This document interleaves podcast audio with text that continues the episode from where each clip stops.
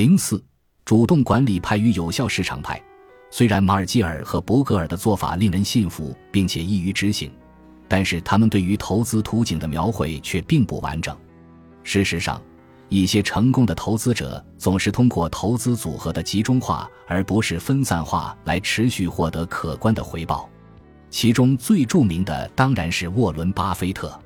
这位伯克希尔哈撒韦公司的董事长、首席执行官及最大股东，自1968年以来，为公司带来的年平均收益率接近百分之二十，超越了绝大多数指数基金所带来的收益。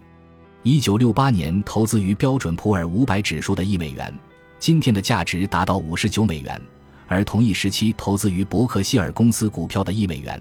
今天的价值高达六千五百四十美元。几十年来，巴菲特通过每年给伯克希尔公司的股东写信，分享了他对以合适的价格买入卓越公司股票时所遵循的投资逻辑的深刻见解，那就是以价值投资而著称的一种投资策略。当巴菲特看好一家公司时，他会尽可能多地买入该公司的股票。事实上，他常常会抢购整个公司，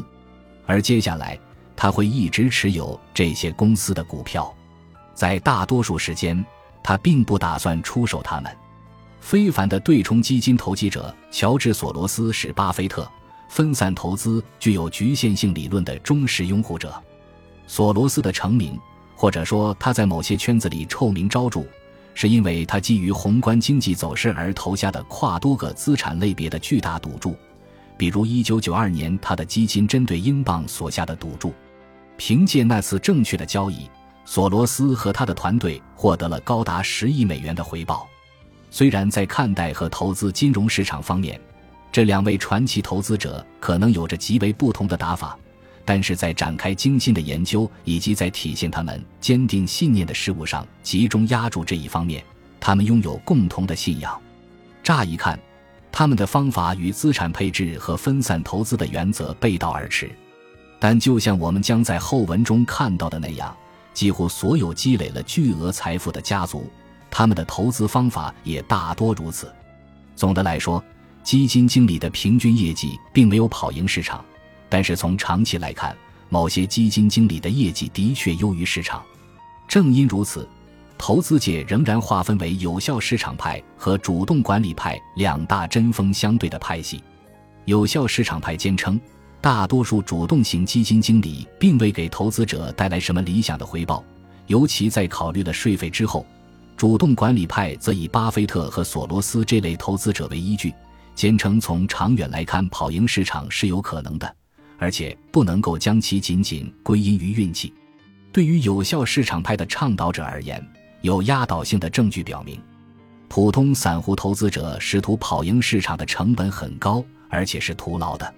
由此推导出的最佳投资策略是广泛的分散投资，并且利用低成本的指数基金来实施一项投资计划。和其他人一样，你能实现的最好回报是平均水平。这样的信息或许让人难以接受，然而，正如我们所看到的，经验证据令人信服。相反，主动管理派的拥护者们坚信，经验丰富的基金经理完全有可能帮助投资者跑赢市场，有时候甚至可以让投资者大获全胜。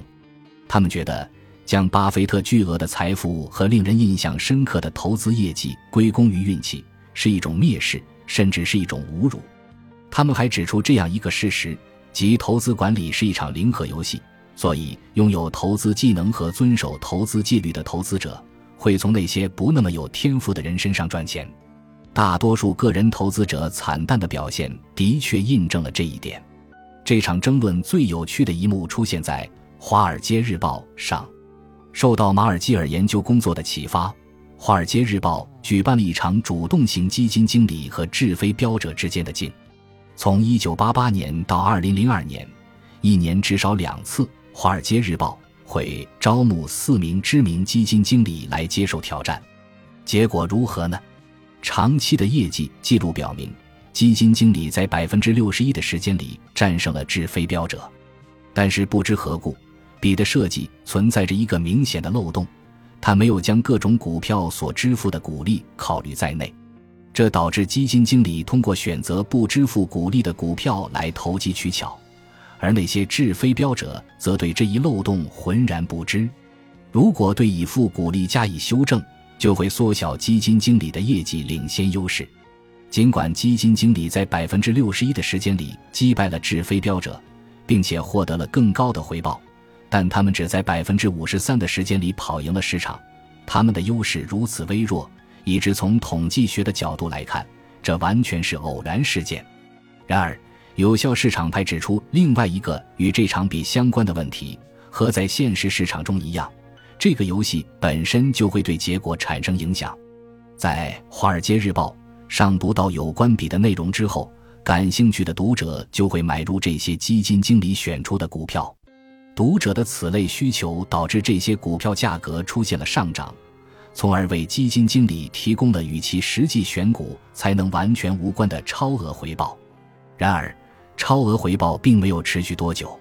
对这些股票随后的长期表现的分析显示，在股票的选择结果被公布后。基金经理选择的股票的价格出现了短暂的上涨，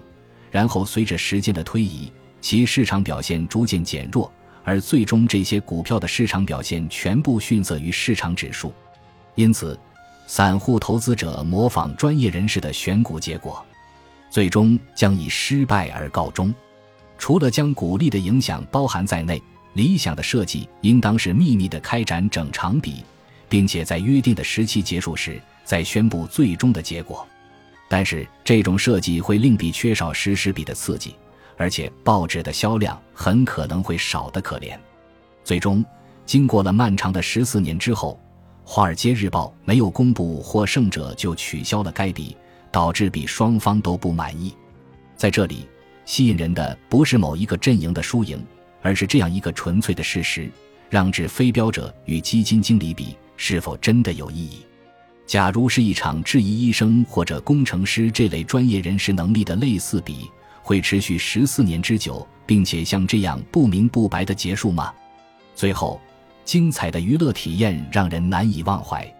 为了满足个人投资者的好奇心，《华尔街日报》继续了掷飞镖者和报纸读者之间的这部分比。十多年后，这场比在二零一三年四月结束，最终在与读者的四十九场比中。掷飞镖者以三十比十九的成绩获得了决定性的胜利。报纸最后的结论是：我们正在逐步结束这场印刷版的飞镖比，并与市场观察推出了一个更加动态的在线版本的比。精彩纷呈的比必须继续下去。精彩娱乐的消极面是，它会将我们的视线从真正重要的事情上移开。在有效市场派和主动管理派之间的长期争论中。一个无疑非常重要的问题是，以下基本理念已经丢失：投资不应该是为了跑赢市场，而是为了以合理程度的确定性来实现你的目标。财富配置框架可以帮助你重新将你的投资活动聚焦在更实际、更有成效的结果上。为了理解财富配置框架的力量，我们首先必须探讨为什么会有如此多的投资者怀揣美好的初衷。但当他们把自己的财产与金融市场捆绑在一起时，就会误入歧途。投资者小课堂：有效市场资产的现有市场价格能够充分反映投资者可以获得的信息的资本市场。主动管理债券投资者力求通过对市场利率变化的总趋势的预测分析，选择恰当的市场时机，调整自己的投资组合，达到风险最小而收益极大化。